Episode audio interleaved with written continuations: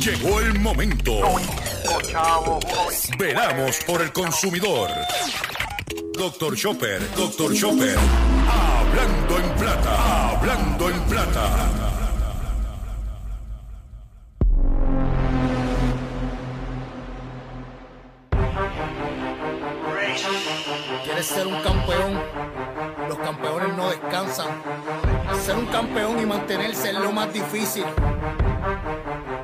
Porque todo el mundo te quiere tumbar.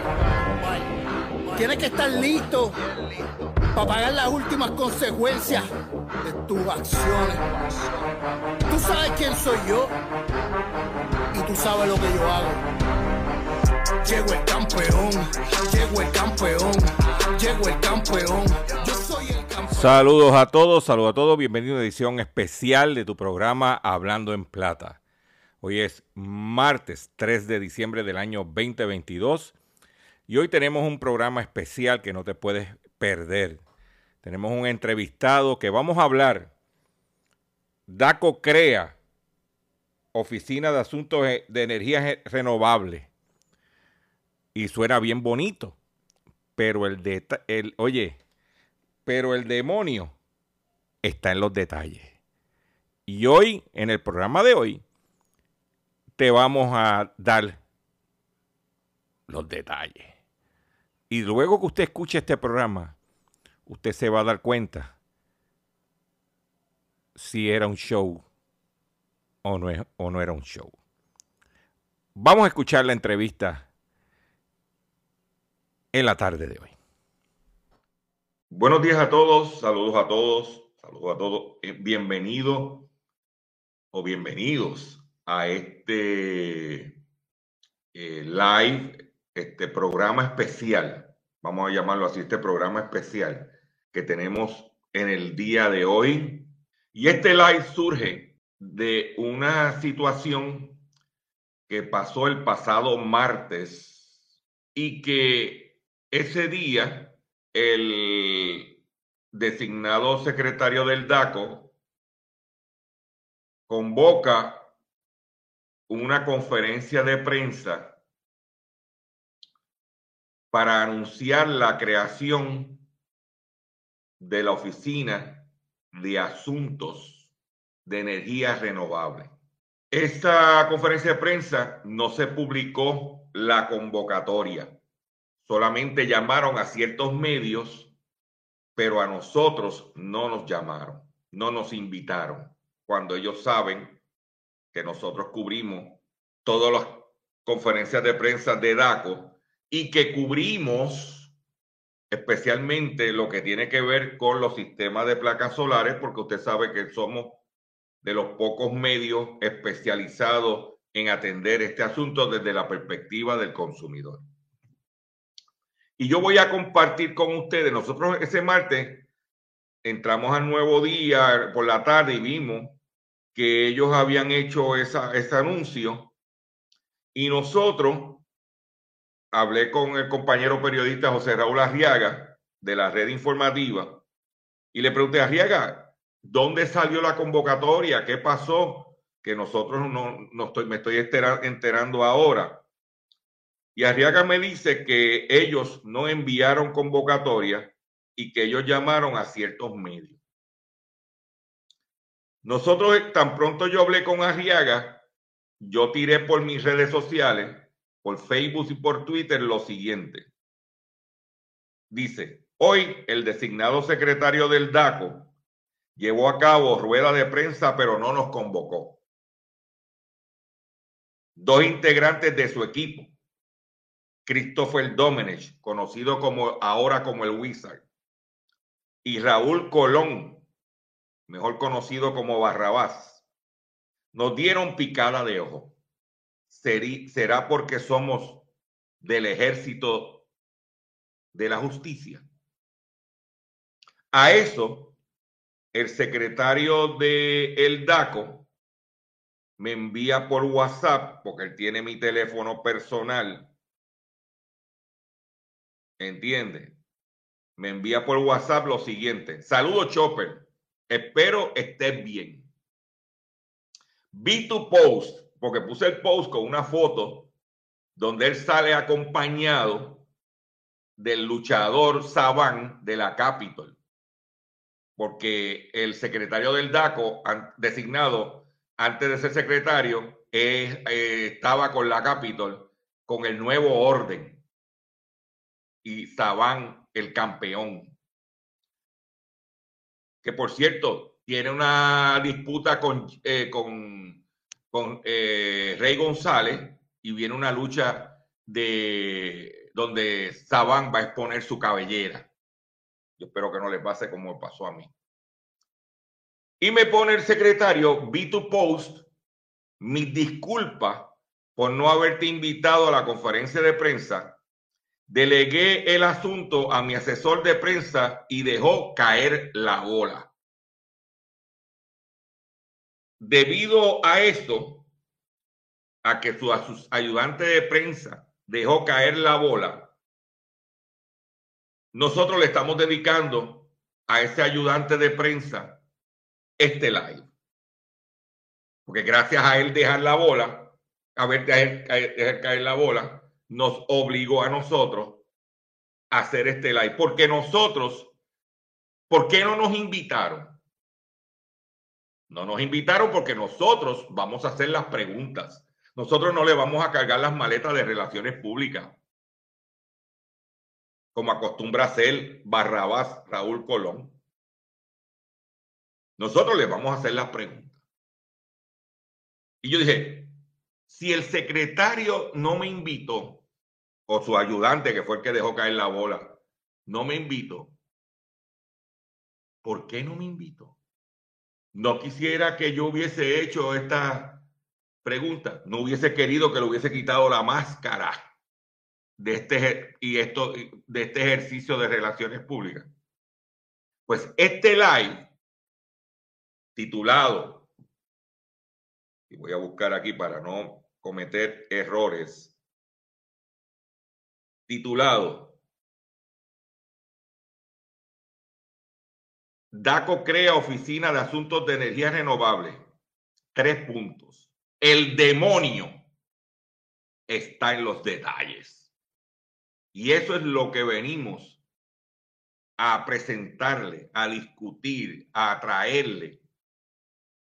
El demonio está en los detalles. Las preguntas que no quería que se hiciera porque el demonio está en los detalles. Porque nosotros no pertenecemos al nuevo orden. Nosotros pertenecemos al ejército de la justicia. Y voy a tener como invitado en este live al licenciado Ignacio García Franco. Buenos días, licenciado. Perdone, ¿verdad? Que lo haya hecho levantar tan temprano en Navidad. Usted que es un padre primerizo, este, pues usted me, me excusa, pero como el demonio está en los detalles, yo tenía que llamarlo a usted. ¿Cómo está, licenciado? Buen día. Buenos días, Chopper. Un placer estar aquí contigo hablando de un tema tan importante y ciertamente esa introducción pues no me la perdía para nada, que es un, es un placer y un honor estar aquí discutiendo este tema que, genera mucha discusión, mucha pasión, aclarando esas dudas que no pudiste eh, eh, preguntar en la conferencia de prensa y ciertamente eh, estaremos pendientes de algunas de las preguntas y comentarios de la, de la audiencia que están posteando. Siempre les recomendamos que le den share y posteen sus comentarios para que podamos entonces aclarar lo más posible. Al final del live vamos a, contestar algunos de los comentarios de los consumidores para no perder el, el, el, el ¿cómo se llama? El, flow de la, de entrevista eh, yo quiero eh, decirles que el licenciado Ignacio García Franco, del bufete García Franco y Asociados, que al final también dará su teléfono y, cómo contactarlo, eh, es, su práctica privada como abogado es bien fuerte, bien concentrada, bien en el asunto relacionado con el consumidor desde la perspectiva de DACO, desde la perspectiva de la quiebra, de la perspectiva de vehículos de motor. O sea, eh, el abogado que está en este momento conmigo eh, eh, no es un principiante en la materia y todo el mundo lo sabe. También el abogado ha hecho ya varios live anteriores con nosotros relacionado al tema de las placas solares. O sea que no es un novato que está entrando aquí a, discutir el tema. Y vamos directamente a la sustancia, eh, licenciado. Y vamos, la primera pregunta que tengo, ¿entiende usted que el mero hecho de crear una oficina para atender las querellas de placas solares es una admisión de la que la situación está a nivel pandémico? Para, para que DACO, para que DACO decida crear una oficina para atender las querellas de placas solares, es una admisión de que esto está a nivel de pandemia, de crisis. Sí, a mí, a mí me parece que es una admisión propiamente hablando de que estamos en una etapa prepandémica, porque si miramos las cifras que el, que el, secretario compartió a la prensa el mismo día de, de la divulgación de esta oficina, el secretario informó que existen alrededor de 100 mil techos, 100 mil techos en Puerto Rico con placas solares. Pero que actualmente, con toda esta promoción agresiva que vemos eh, estas compañías que están en crecimiento, se están instalando aproximadamente 4.000 sistemas de placas solares al mes. Eso quiere decir que en cuestión de un año se van a estar instalando alrededor de 50.000 sistemas, cuando antes lo que habían era 100.000. Que en cuestión de un año y medio a dos vamos a tener más nuevas instalaciones de todos los sistemas que habían de los últimos 10 años. Esto es una industria que está en un crecimiento increíble. A la misma vez, el secretario indicó que se radican alrededor de 30 a 40 querellas mensualmente sobre sistemas de placa. Que esto implica, Chopper, y a todos los que nos sintonizan, que si se instalan 4.000 sistemas al mes y 30 a 40 querellas, eso es un por ciento de los sistemas instalados terminan actualmente en querellas. Eso, por lo menos a nuestra humilde opinión, no es pandémico todavía, pero en la medida que más sistemas se estén instalando, en la medida que están entrando compañías nuevas, ¿verdad? Que, que, que no están tan bien establecidas quizás como otras, la agencia se ha percatado que en el horizonte va a existir una polémica grandísima sobre estos sistemas, sobre compañías que no van a dar servicios, que van a cerrar, eh, y, un tanto parece que están tratando de ser proactivos sobre la materia. Cuán efectivo sea la solución que están buscando implementar, esa es parte de la discusión que estaremos teniendo aquí esta mañana. La próxima pregunta que tiene, tengo es la siguiente. Estamos, ok.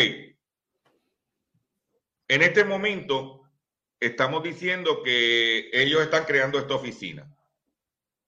Pero basado en su experiencia, licenciado, que DACO tiene renglones como vehículos de motor, como vicios de construcción. Ahora con el cobro ilegal de los malbetes que la gente le está reclamando, que son querellas voluminosas ¿Por qué entonces, si vehículos de motor que pueden tener 3.000, 4.000 querellas al año y que se tardan más de lo que estipula el reglamento, ¿por qué entonces no crearon una oficina especializada para atender los asuntos relacionados con vehículos de motor?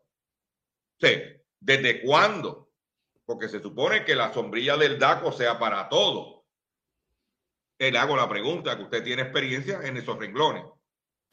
Por supuesto, Chopper, estás hablando del mismo tipo de oficina que este servidor lleva promulgando por ya casi 20 años. Vehículos de motor es la querella que con más frecuencia se radica en DACO, entiéndase, número uno.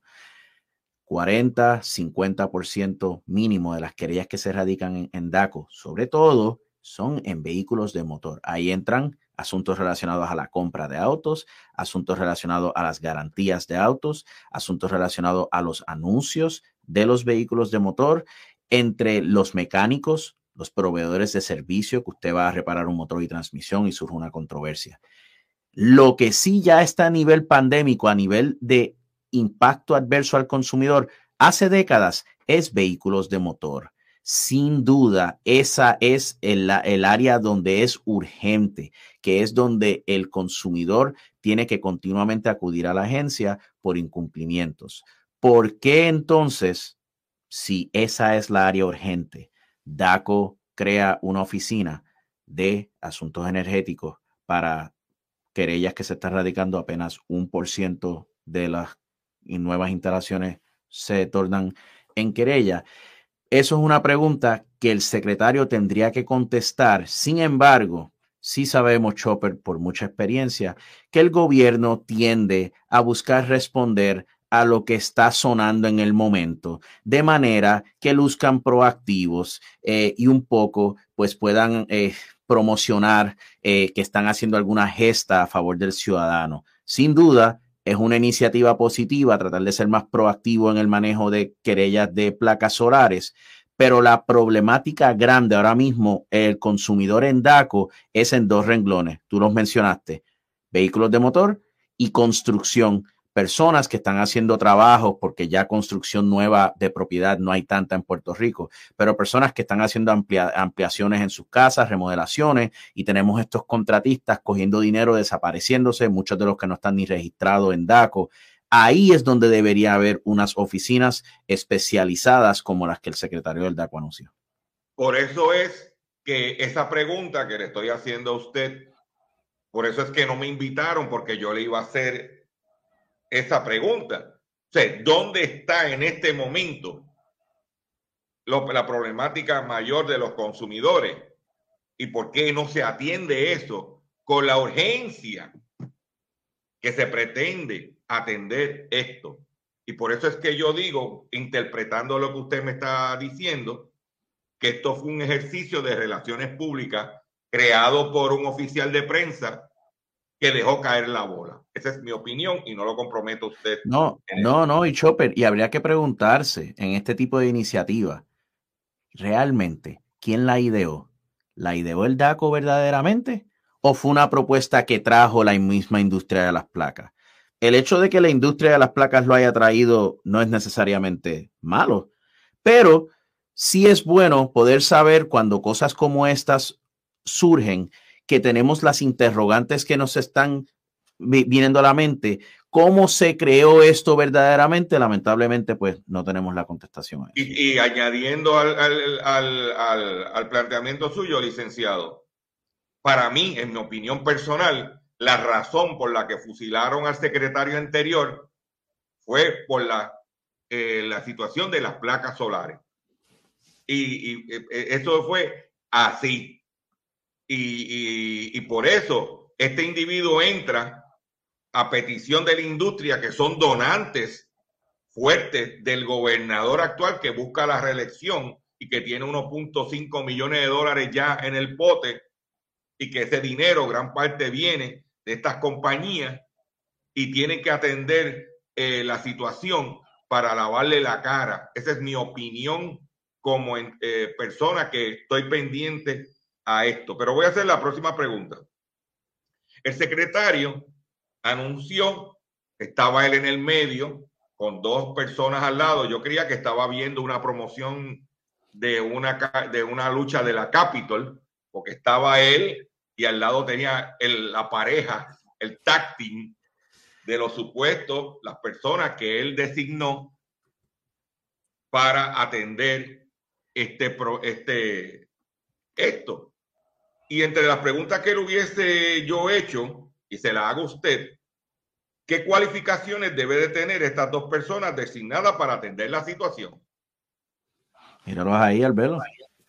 Míralos ahí. ¿Ve? Entonces, ¿ve? Parece en el medio y al lado está la, pareja. Me imagino que se llamarán los, solares, el tactín, ¿tú me entiendes? La, pareja. Eh, ¿ah? Sí. ¿Qué calificación debe tener esas personas? Esas personas son designadas, eh, las no van a tener más, nada más, más que eso. Este, ¿qué, ¿Qué está pasando? Dígame usted, licenciado. Excelente pregunta, eh, Chopper. En el comunicado de prensa del DACO, el, se indica que los dos caballeros, su nombre es Jesús Ramos y Giancarlo Silva. Desconocemos cuáles son sus cualificaciones, desconocemos incluso si son eh, hasta abogados. Yo quisiera pensar que con toda probabilidad sí lo son. Probablemente son los ayudantes de los asesores ayudantes del propio secretario, personas que están de cerca eh, al secretario, que eso pues eh, en parte es positivo. Sin embargo, cuando estamos hablando de la manera que describen, ¿verdad? La manera que describen cuál va a ser la función de estas personas en el contexto de esta nueva oficina de energía, se establece que los consumidores continuarán radicando y, y de hecho, Vamos, vamos aquí hasta compartir ese detalle. Mira, se dice que los consumidores continuarán radicando las querellas relacionadas a placas de la misma manera como se ha hecho hasta, hasta ahora, por escrito o a través del portal de Internet. Y después se indica que esas querellas entonces van a ser referidas a esta oficina, que básicamente son esos dos caballeros que vimos en pantalla, para que entonces esas dos personas sean las que canalicen la querella e intervengan aparentemente de forma directa con la compañía de placa solar y el consumidor para presuntamente tratar de agilizar la cosa y resolverlo de la forma más rápida. Yendo a tu pregunta, ¿qué cualificaciones tienen que tener? A mi juicio, instantáneamente deben ser abogados, pero a la misma vez deben ser mediadores certificados, personas que cuentan con una especialidad y una preparación en el área de mediación de conflictos, porque eso es un arte, es una ciencia y no es lo mismo ser abogado de una parte o ser un funcionario asesor del secretario del DACO a ser un mediador. Y entonces, eh, eh, yendo al título de tu live, el demonio está en los detalles, ese es el primer detalle que, que, que nos gustaría saber las cualificaciones de estas personas en el renglón de la mediación y sin hablar de otras cosas que estaremos ya hablando más adelante que nos preocupan sobremanera sobre la presunta estructura de esta creación de oficina de asuntos energéticos. Sí, porque en Puerto Rico, para hacer función de mediador, la gente tiene que entender que hay que certificarse, hay que coger unos cursos y te dan una certificación de mediador. ¿Entiendes? Eso no es pararte en el medio con un micrófono y estar entre Carlitos Colón y Chiquistal y tú ser el mediador de eso. ¿Entiendes? Tú tienes que tener una certificación que se, eh, que se obtiene a través de unos cursos y al final de esos cursos usted lo certifica como mediador. Vamos ahora a un breve pausa comercial y cuando venga, venimos la parte más importante cómo tú te puedes afectar. ¿Dónde están los detalles?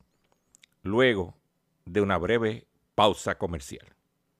Regresamos a nuestro programa Hablando en Plata, eh, un programa especial. Hoy, martes 3 de diciembre del año 2022. Y vamos a escuchar, porque oiga, aquí vamos a darte los detalles que DACO no te dio. ¿Ven? Y eso es así. Entonces, no tanto eso, licenciado. El contrato de estas compañías como Sunova, Sunron, tienen una cláusula de eh, lo que ellos le llaman eh, eh, ¿cómo se llama? Arbitraje. Ah, arbitraje. arbitraje cláusula de arbitraje. E, e, esa cláusula de arbitraje que está ahí, que ellos controlan, que están en el contrato, no se vería una intervención de DACO en ese proceso de arbitraje que tiene la compañía establecida directamente con el consumidor? No, por el contrario, en la cláusula de arbitraje, lo que busca, y de esto a toda la audiencia que le interese, pueden ir a buscar en el catálogo de YouTube de, Dr. Chopper. Nosotros hicimos un live extenso sobre la famosa cláusula de arbitraje. Y entonces, lo que estas cláusulas de arbitraje buscan es arrebatarle la poca jurisdicción que el DACO tiene para poder intervenir a favor del consumidor, arrebatársela para transferírsela a una entidad privada con unos mediadores certificados que no están ni en Puerto Rico y se desconoce hasta su proceso. O sea que lejos de poder intervenir estos dos caballeros, la cláusula de arbitraje lo que haría es buscar prohibirlo. Eh, no obstante, el pasado secretario del DACO, y esto sí es una cosa bien importante para todos los que sintonizan, deben recordar que todo esto está enmarcado en, en, la, en la, la interpretación que hizo el, secretario del DACO pasado sobre, eh, sobre la jurisdicción del DACO. Y voy a ligeramente compartir esto. Esto está en la página del DACO. Si usted tiene un problema sobre sistemas de placas, busque esta interpretación 2022-03, Chopper. Entre las indagaciones que hay que hacer, ahora cuando se trate de conseguir más detalles sobre esta oficina de energía renovable del DACO, es si esta orden interpretativa 22003 si sigue vigente. Porque si como parte de esta iniciativa de crear esta oficina, esta orden interpretativa fue revocada, yo me preocuparía mucho, mucho, mucho. Esa es una interrogante muy importante que tú no la pudiste pues eh, eh, eh, preguntar, porque pues no estuviste allí.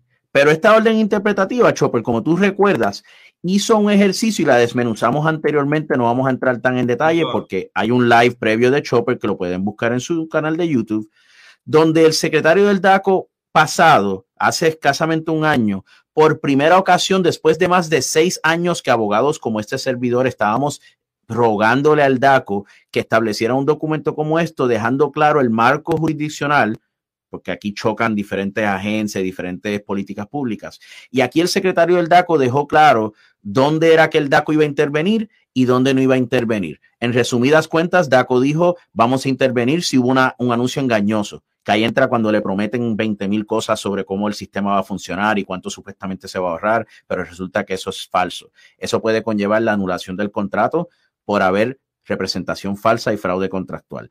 El DACO estableció que si hay vicios en la construcción cuando le instalan el sistema, si hay defectos que le creen a su casa, que ahora hay filtraciones de agua, le afectaron quizás, eh, barrenaron y afectaron algo en el sistema eléctrico, cualquier daño ocasionado en la construcción, DACO tiene jurisdicción directa. De igual forma, lo que es el incumplimiento del contrato y las garantías. Lo que el DACO dejó claro en esta orden es que no tienen facultad para intervenir en asuntos de medición neta, que es la conexión con energía eléctrica, ni tampoco asuntos de lo que es la facturación y la tarifa.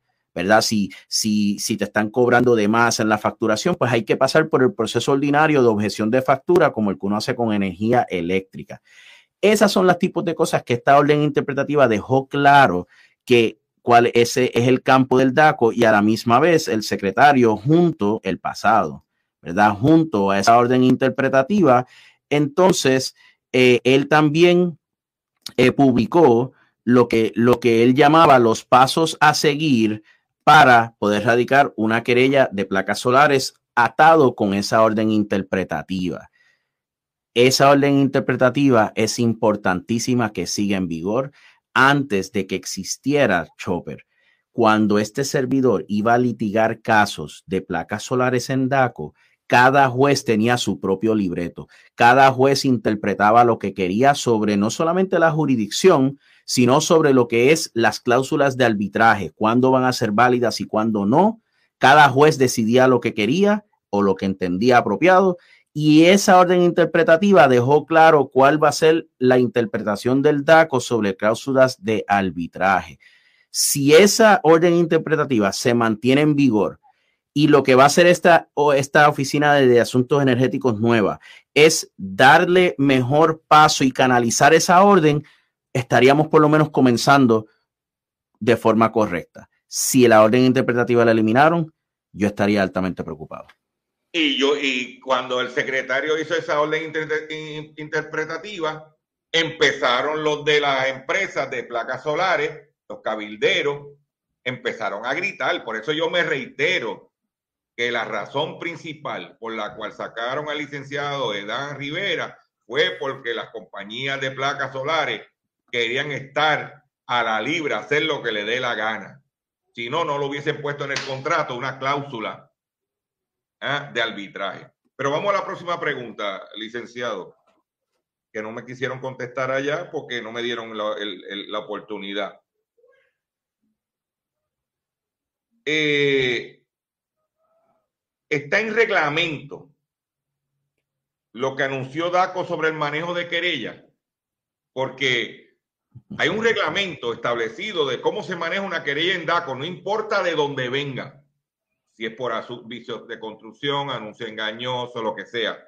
Está esta oficina, porque yo entré a la oficina, a la página de DACO, no vi un reglamento de esta oficina. Se supone que ellos publiquen un reglamento para estar establecido claramente cómo va a funcionar. Por favor, eh, licenciado, lo dejo hablar. Todo apunta a que no existe un reglamento sobre este particular. ¿Por qué? No hay nadie que sigue más al día a día las propuestas de nuevos reglamentos o enmiendas a reglamentos de DACO Chopper que tú mismo. Y tú sabes muy bien que bajo la ley, DACO tiene que publicar un aviso de vistas públicas cuando tiene un reglamento propuesto y llevarlo a vistas públicas. Eso no pasó. Y yo, no he visto, yo, no he visto, publicación de un reglamento, de un, de, un edicto a una anuncio de vista pública anunciando que está, se está creando un reglamento nuevo para esto de las placas eh, solares. exacto, exacto. Que, que yo estoy bastante confiado en que la constatación es que no hay reglamento de eso. Sí, la ley provee un mecanismo para poder hacer un reglamento de emergencia, que se puede entonces hacer un reglamento de último momento y luego publicar edictos. No hemos visto edictos de ningún tipo. Todo apunta, Chopper, a que aquí esta oficina se creó de una de dos formas. O uno, mediante una orden del propio secretario que tiene facultad para hacerlo, ¿verdad? Una orden similar a la que mostramos en pantalla hace un momento, una orden interpretativa, o, o Simplemente fue un embeleco que crearon de la nada, lo anunciaron y no hay quizás ni una orden interpretativa o una orden oficial al respecto. Yo quisiera pensar, Chopper, que como mínimo hay una orden oficial que establece en términos generales cuál es el marco operacional de esta oficina nueva. ¿Por qué? Porque de lo contrario, no habría ni un punto de referencia de cómo uno como ciudadano puede tratar de controlar la operación de estas dos personas que, asumiendo la buena fe, vienen a tratar su mejor esfuerzo de ayudar al consumidor. Pero la manera que bajo la ley se garantiza y se protege al ciudadano de abusos de discreción y abusos de poder de la agencia es mediante reglamentos. Por otro lado, me llamó mucho la atención que el secretario en su conferencia de prensa indicó que los consumidores van a seguir radicando sus querellas como de ordinario, que eso en parte es positivo, ¿verdad? Que el consumidor radique su querella para que la misma esté plasmada y ya entonces cuente también contra las querellas de las diversas compañías, porque eso es parte de la transparencia que se necesita. El consumidor debe saber cuáles son las compañías distintas que tienen más querellas y menos querellas para, para que les asista a tomar decisiones a quién auspiciar. Qué bueno que el consumidor siga radicando su querella, que esta oficina no esté procurando que la querella no entre, ¿verdad? Pero ¿qué pasa, Chopper? Si una querella se activa, le aplica el reglamento de procedimientos adjudicativos del DACO, el conocido reglamento 8034. ¿Qué pasa? El reglamento 8034 sobre procedimientos de adjudicación de una querella no provee mecanismo alguno para que pueda una persona que no sea un mediador certificado pueda intervenir como alguna especie de mediador entre las partes para tener comunicaciones ex parte, entiéndase. Consumidor radica una querella, se lo pasan a esta oficina, esta, esta, persona lee la querella, quizás llama al consumidor, aclara algunas cosas, llama a la compañía de placa, aclara otras cosas y está tratando de un lado a otro de mediar y resolver. ¿Qué pasa? Eso no solamente no está contemplado en la reglamentación. Si ese llega a ser el ejercicio, a mí me preocuparía enormemente, Chopper, porque la ley es clara. Los funcionarios que forman parte del proceso de la agencia no pueden estar teniendo comunicaciones ex parte, comunicaciones individuales con las partes. Siempre tienen que estar presentes los dos cuando se habla con un funcionario. Por otro lado, si usted, si esa es el, si esa es la forma que se estructuró, que este empleado va a llamar a uno, va a llamar al otro, va a tratar de indagar qué está pasando para tratar de resolver, si la controversia no se resuelve y continúa su curso de adjudicación, que es lo que pasa en la mayoría de los casos, ahora todo lo que usted le dijo a esa persona no está cobijado bajo la protección de mediación, entiéndase. Esa persona podría potencialmente ser citada para que divulgue todas las cosas que quizás usted le dijo que la otra parte le dijo. Y esos son elementos muy peligrosos porque usted lo llama, usted radica una querella, usted lo llama un empleado del DAC, usted en confianza le dice una serie de cosas, esa otra persona del otro lado también le dice a este empleado una serie de cosas y uno nunca sabe si luego a ese individuo lo van a citar para que vaya a la vista a expresar lo que supuestamente escuchó y puede inclinar la balanza seriamente de un lado y otro. Ciertamente, tengo el sombrero de abogado puesto, no todo el mundo necesariamente va a entender lo que estoy diciendo. Lo que, lo que, lo que estoy tratando de manifestar es que es altamente peligroso uno estar hablando con terceros sobre su caso, si usted ya tiene una querella activa, sin que esa persona sea un mediador como parte de la mediación, porque la mediación bajo reglamento de DACO es confidencial. En las, en las sesiones de mediación, Chopper, y tú lo sabes, no se puede grabar, no se puede tomar notas, no se puede divulgar nada de lo que se haya hablado en la mediación posteriormente. Todo esto está bajo el reglamento. Pero si estos dos empleados no están operando en una sesión de mediación, que es una sesión en la que están las dos partes presentes y se divulga y se conversa y lo demás, sino lo que está teniendo es estas conversaciones ex partes, eso no es una mediación, eso no es confidencial y es altamente peligroso usted consumidor que tiene un caso activo estar conversando y divulgando interioridades de su caso con una persona que luego puede ser citada como testigo. Veremos luego, Chopper, porque yo sé que tú vas a estar haciendo tus investigaciones para ver si hay un reglamento per se, si hay una orden, si esa orden quizás revocó estas órdenes anteriores, Confiamos que en las próximas semana o dos tú consigas esta información y podamos estar de vuelta haciendo un, live de seguimiento eh, para poder entrar un poco más en detalle sobre todas estas interrogantes que, no, que quedaron sobre el tintero.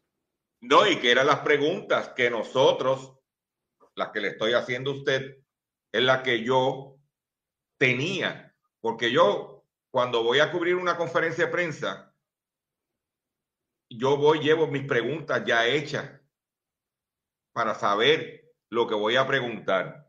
Por otro lado, quiero hacerle otra pregunta. ¿Qué usted le recomienda al consumidor basado en esta, en, esta situación? ¿Qué usted le recomienda al consumidor que haga? Que radique su querella eh, formal, ¿entiende? Que tenga cuidado hasta que no esté eh, claro cómo es de un reglamento que si lo llaman de DACO para resolverse, ¿qué usted le recomienda al consumidor? La primera recomendación al consumidor que va a que, le interesa instalar un sistema de placas, ¿verdad? Porque vamos a llevarlo por parte. Pero, pero, pero licenciado, eh, eh, antes, de, antes de ese detalle, perdone que le interrumpa, porque ahora mismo hay un montón de querellas y ellos van a atender esa querella. O sea, ¿qué usted le recomienda a ese consumidor? La pregunta no fue clara. Que ya tienen una querella en DACO sobre el tema. ¿Qué usted le recomienda? Estas querellas involucran sistemas de 10 a 30 mil dólares. Son sistemas que están financiados a 20, 25, 30 años o usted sacó un préstamo personal. Es muy rara la persona que haya podido pagar en efectivo un sistema. Si usted tiene problemas relacionados al sistema, debe buscar asesoría personal. El problema más grande que tenemos con DACO, Chopper y toda la audiencia en relación de placas solares es el siguiente. DACO verdaderamente no tiene la pericia adecuada en esta materia y voy a ser bien preciso y enfático en lo que me refiero. El expertise legal lo tienen, sin duda. Incluso la orden interpretativa que, mostramos en la pantalla. Es un ejercicio impresionante de parte del secretario pasado de organizar todas las diferentes sentencias del Tribunal de Apelaciones que eran a favor del consumidor y a favor del DACO en materia de placas, las estructuraron, las armonizaron y le presentaron una herramienta al consumidor para que puedan, en términos legales, saber qué es lo que va a aplicar. La deficiencia de pericia increíble de DACO es en la materia técnica. DACO no tiene inspectores, Chopper, tú lo sabes. No tiene inspectores en materia las tradicionales, pesas y medidas, que ellos estaban constantemente verificando, que, las bombas de gasolina, que, la, que los alimentos pesaran lo que se promociona. Vehículos de motor, construcción. La única división de inspectores del DACO que todavía tiene cierta pericia es la de vehículos de motor. ¿Por qué? Porque vehículo de motor es bastante sencillo. Es un mecánico que va, guía el carro, verifica el carro y dice, sí, eh, el vehículo tiene el fallo, no tiene el fallo, puede ser una bobina, puede ser el motor, lo que sea. En área de construcción, DACO ahora mismo en su momento fueron los líderes en esa materia, en los peritos de construcción de DACO. En este momento son altamente preocupantes. ¿Qué pasa? Cuando usted radica una querella en DACO y alega de placas, de placas, ellos me dijeron que iba a producir X energía y el sistema solamente me produce la mitad. Ellos eh, me instalaron defectuosamente el sistema. Entre otros renglones, el perito que sale a verificar eso de parte del DACO no tiene verdaderamente una especialidad en esa materia. ¿Por qué? Esto es un área en desarrollo. DACO tiene que forzosamente contratar a especialistas externos para eso. No los tienen ahora. Por tanto, si usted tiene una querella en DACO de esta materia, sepa que usted tiene que crear su propio equipo.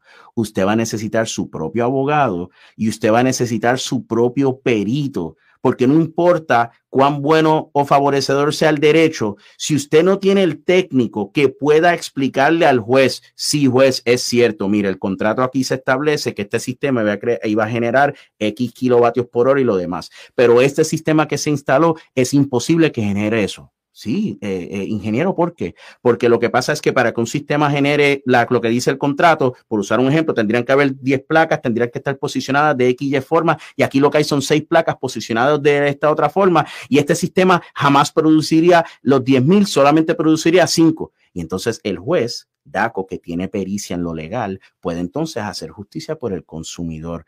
Pero de lo contrario, usted en DACO nunca va a contar con un informe técnico robusto lo suficientemente estructurado para usted prevalecer. Y es ahí donde está el demonio en los detalles de cómo funcionan los casos en DACOs de placas solares, donde no está el expertise técnico y di solamente dos ejemplos básicos. Los casos de placas solares tienen muchas complejidades cuando la compañía de, energía de placa comienza a tratar de responsabilizar energía eléctrica, que pasa mucho, que la razón que el sistema no está generando lo correcto es por culpa de la energía eléctrica, por X o Y razón usted necesita su propio perito que pueda entonces verificar eso y rendir un informe que los desmienta porque de lo contrario, cuando usted llega a la vista de DACO, que es el juicio final, quien único ahí se sirve con la cuchara grande es la propia compañía de placas solares, que tiene unos peritos que van a testificar a favor de la compañía. Usted tiene que buscar ayuda profesional, son, son sistemas caros. Y si usted tiene un problema verdadero, es, eh, eh, eh, es incómodo y difícil, porque tras que uno está pagando la luz, uno está pagando el préstamo del sistema, ahora de repente tengo que estar pagándole un abogado o un perito si usted desea prevalecer, lamentablemente es la única forma porque el DACO tristemente no cuenta realmente con el andamiaje técnico. Y lo mismo pasaba, recuerda Chopper, con, con, los generadores eléctricos, que se aprobó esta ley de plantas eléctricas, pero usted radicaba una querella en DACO y DACO no tenía, DACO tenía especialidad en la materia legal, y sin duda, pero no tenía los técnicos que pudieran verificar la planta y rendir un informe que ayudar al consumidor. Lo mismo está pasando con las placas solares. Si DACO va a hacer este tipo de oficina y pretende ser eficiente, tienen que contratar, como son 30, 40 a la querella, tienen que contratar a un perito, quizás dos, que a nivel isla tengan bagaje y hagan informes sólidos a favor, no necesariamente del consumidor, a favor de la verdad si el consumidor alega X o Y cosa, pueda verificar el sistema bien y confirmar si el consumidor tiene la razón, si no la tiene, para que luego los jueces puedan hacer lo propio. Eso hoy en día no existe. Y, yo he estado detrás de diciéndole al DACO, porque cuando tú vas al tribunal, el tribunal te, te impone unas costas y unos honorarios que tienes que pagar que por qué entonces, si el, que el consumidor tenía la razón y tuvo que contratar un perito para eh, demostrar su verdad, que le pague como parte del acuerdo de compensación, le reembolse al consumidor el gasto que tuvo en el perito, la compañía querellada. Y si es una, una querella frívola del consumidor, que pague entonces por el costo del peritaje que tuvo que llevar la compañía. Esa ha sido siempre mi posición de años para tener entonces que el gobierno pueda recuperar ese gasto de peritaje que cuesta. ¿Entiendes? Pero eh, no quieren hacerlo porque lo más fácil es montar un, hacer una conferencia de prensa y montar de que tengo estas dos personas que van a venir a resolver el problema. ¿Eh? Y para terminar, licenciado, y atender algunos de los comentarios que tenemos en la mañana de hoy, podemos concluir, después que hemos hablado todo esto, que el demonio está en los detalles. Sin duda, sin duda. Eh, eh, eh, esa, esa expresión es tan cierta que, que, ya estamos comprometidos al live de seguimiento. Cuando Chopper, tú busques e indagues, uno, si para esta oficina se estableció una orden oficial del secretario. Y yo quisiera pensar que exista, porque de lo contrario, simplemente, no voy a decir es un montaje, pero sería una improvisación crasa si se anuncia al pueblo una oficina sin que al menos haya una orden que claramente establezca cuál va a ser su marco operacional. Eso es lo primero que hay que verificar, porque en esa orden o reglamento, si es que existe algo así, va a decir bien cuál va a ser el protocolo y vamos a poder casarlo, vamos a poder llevarlo contra la reglamentación formal y a ver en qué choca, porque Chopper, tú lo sabes, si hay una orden del secretario que en cualquier forma trastoca algo que esté en reglamento, esa parte de la orden sería nula. O sea, hay que evaluar ese detalle. primer demonio está en esa parte. El segundo es si como parte de todo este andamiaje se eliminó esa orden interpretativa discutimos anteriormente. Ahí está el demonio en todos esos detallitos. Eh, confiamos poder estar de vuelta cuando tú consigas la información para o compartir con la audiencia buenas noticias. Si es que hay algo que sea favorecedor, con mucho gusto lo compartiremos. O aclarar si hay gato encerrado detrás de alguna de estas cosas, basado en lo que se consiga, porque ciertamente todo esto son récords públicos, por lo tanto, una vez hay una solicitud, se debe suministrar la información escrita que yo entiendo tú vas a estar solicitando. Y no tanto eso, hay que dejar claro que en el momento que estamos haciendo esta entrevista, el secretario del DACO está designado, tiene que ir a un proceso de confirmación en el Senado y yo espero que los senadores en el proceso de confirmación le hagan las preguntas que no nos dieron la oportunidad de hacer nosotros ¿ah? en, este, en aquella conferencia de prensa, donde su ayudante de prensa dejó caer la bola. Licenciado, si usted tiene tiempo, ¿verdad? Estoy abusando. Le dije que era media hora, pero no hemos excedido. Eh, algunos de los comentarios que usted entienda que debemos eh, contestar. Por favor. Mira, tenemos aquí un comentario de Humberto. Que le digan al consumidor que lo que ellos hacen es una hipoteca, por eso es que tienen que ser en cemento porque eh, no hipoteca en madera. Sobre el tema de la hipoteca, lo hemos hablado antes y de hecho, esa era mi recomendación a cualquier persona que vaya a comprar un sistema de placas. Si usted va a comprar un sistema de placas, mi recomendación es bien, bien, bien sencilla. Usted vaya a YouTube y usted pone Dr. Chopper y usted vaya a todos los videos que Chopper ha hecho, hay como cinco o seis conmigo. Hay otros cinco o seis de él. Él recientemente compartió su experiencia personal en la instalación de su sistema. Eh, los videos conmigo discuten las cláusulas de arbitraje, discuten las diferentes estructuras de, de, contratos que existen, de la compra de energía, de la compra del equipo financiado. Eso no es que le va a contestar todo pero le va a dar un buen punto de referencia de lo que usted debe tener precaución al considerar adquirir uno de estos sistemas. Yendo al comentario de Humberto, lo de la hipoteca. Audiencia, no pongan una hipoteca sobre su casa. jamás y nunca por un sistema de placas solares. Repito, no hipotequen su casa. Si, si, se lo, si lo que se hace es un gravamen UCC, que esto fue discutido en uno de los videos que están en, el catálogo de Chopper en su YouTube, si lo que hay es un UCC, un gravamen sobre el sistema, no hay problema. Eso significa que si no se paga el sistema, van y se llevan el sistema. Pero si usted hace una hipoteca sobre la casa, que es lo que algunos bancos y cooperativas están buscando hacer, cuando usted no pague, si surge una situación de que no puede pagar por situaciones económicas, porque el sistema nunca le funcionó, etcétera, etcétera, ya no le vienen a quitar el sistema, le vienen a arrebatar su casa. Usted, si va a financiar el sistema, lo financia con su propio crédito, lo financia contra el propio sistema de placas, pero contra su casa sinceramente, Chopper, a mi juicio, poner una hipoteca sobre la casa por el sistema de placa es casi como usted ir a comprar un carro y que le digan, ah, pues mire, tiene el financiamiento del carro y además le vamos a poner hipoteca a la casa por si acaso usted no paga el carro. No solamente le quitamos el carro, le quitamos la casa también. Eso es insólito, no sé, Chopper. Por eso escogí ese comentario, porque es un asunto que, se repite y se discute tanto.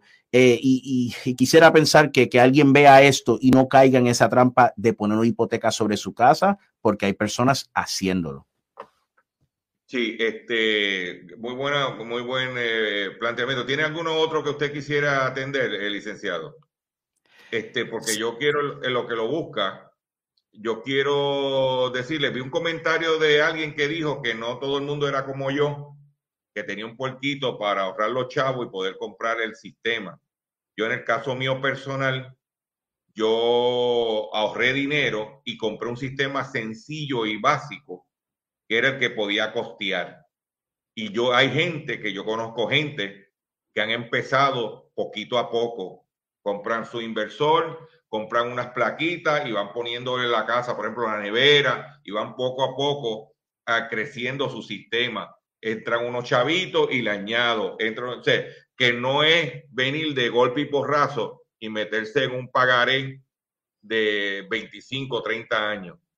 Y por otro lado, vemos mucha gente anunciando que vas a pagar desde 4 dólares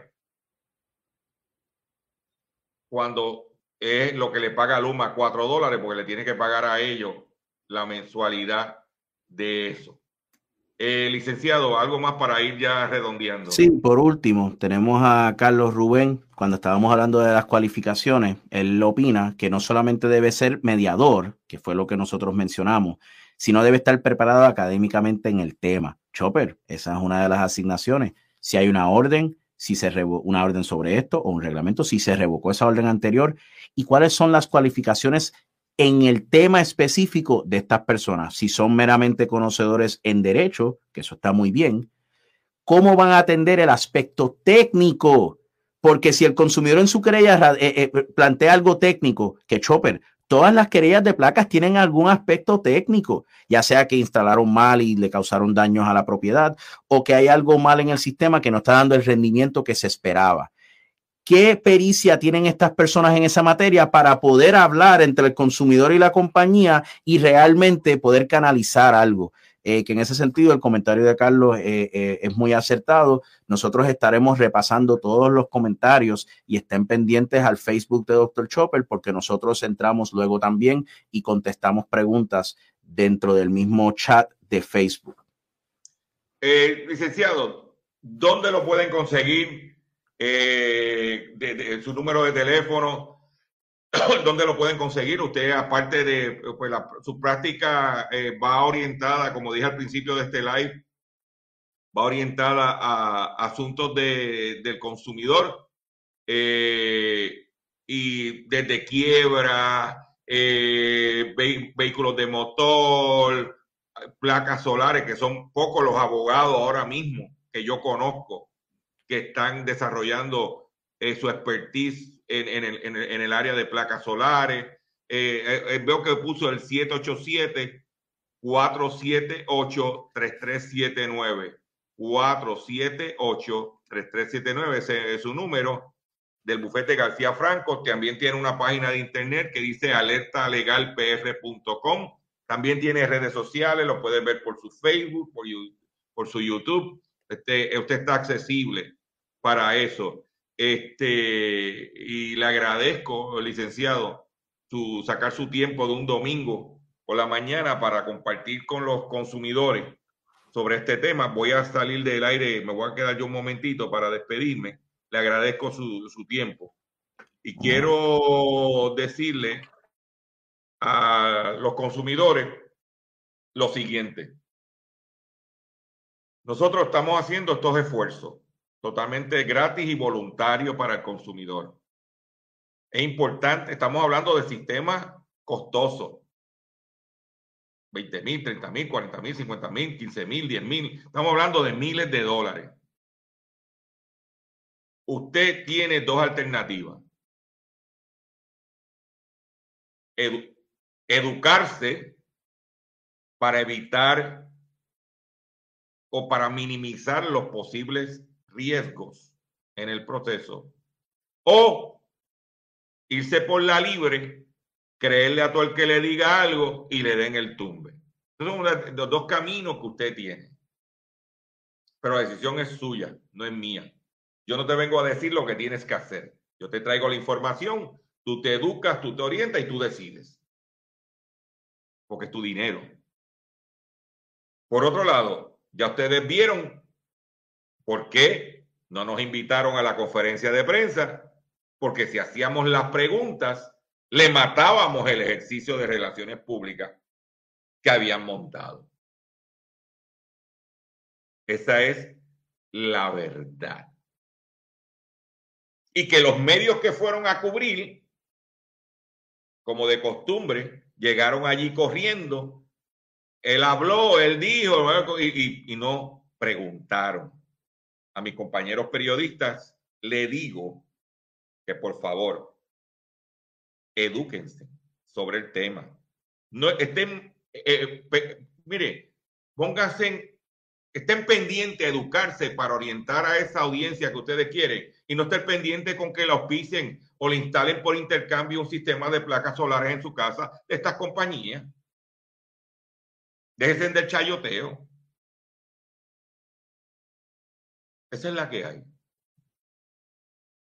Le agradezco a todos ustedes su paciencia, su sintonía. Los invito, por favor, que compartan este live. Que lo compartan, que se lo haya llegar a todo el mundo, el que es cliente y el que contempla ser cliente y comprar, invertir dinero en placas solares porque después no quiero que me estén mandando mensajes de DM, que no contesto DM a nadie, con el problema cuando yo podía estar durmiendo en este momento y el licenciado también. Nos levantamos temprano y nos preparamos para traerte esta información. Tú decides si la quieres consumir o no. Tú decides si quieres, quieres caer o no. Le agradezco a todos ustedes y me despido y nos vemos en el próximo video. Pendiente, regístrate en mi Facebook, regístrate en mi YouTube. Pendiente que venimos con más cositas para ustedes de otros temas que mira el billete. Ya ustedes escucharon lo que pasó, lo que no le dicen al consumidor es importante que usted se eduque y se oriente y no vaya a caer en jugadas chiquistal. Le agradezco su paciencia, le agradezco su sintonía. Los invito a que mañana estén en otra edición más de nuestro programa Hablando en Plata y por favor, comparte este contenido, esta información, porque a lo mejor ahora tú no la necesitas, pero en un futuro sí es importante no caer en las garras del demonio. Nos vemos en el próximo programa.